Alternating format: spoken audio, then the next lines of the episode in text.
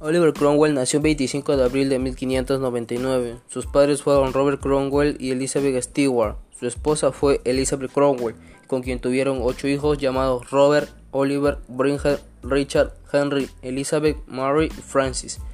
Fue un miembro del Parlamento. Cromwell fue elegido miembro de la Cámara de los Comunes como diputado por Hamilton en el Parlamento de 1628 y 1629. Promovió la segunda lectura de la Ley de los Parlamentos Anuales y dos años más tarde tuvo un papel destacado en el borrador de la Ley de la Rama y Raíz para la abolición del episcopado.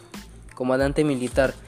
Cromwell adquirió experiencia y victorias en una serie de acciones victoriosas en Anglia Oriental y luego en la batalla campal de Marston Moor y la indecisa segunda batalla de Nesbury.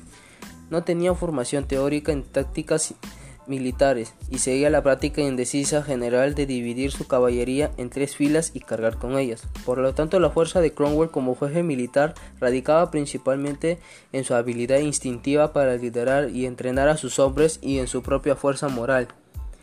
Murió un 3 de septiembre de 1658. Causa de su muerte fue la malaria. Lugar de muerte, Palacio de Windsor, Londres.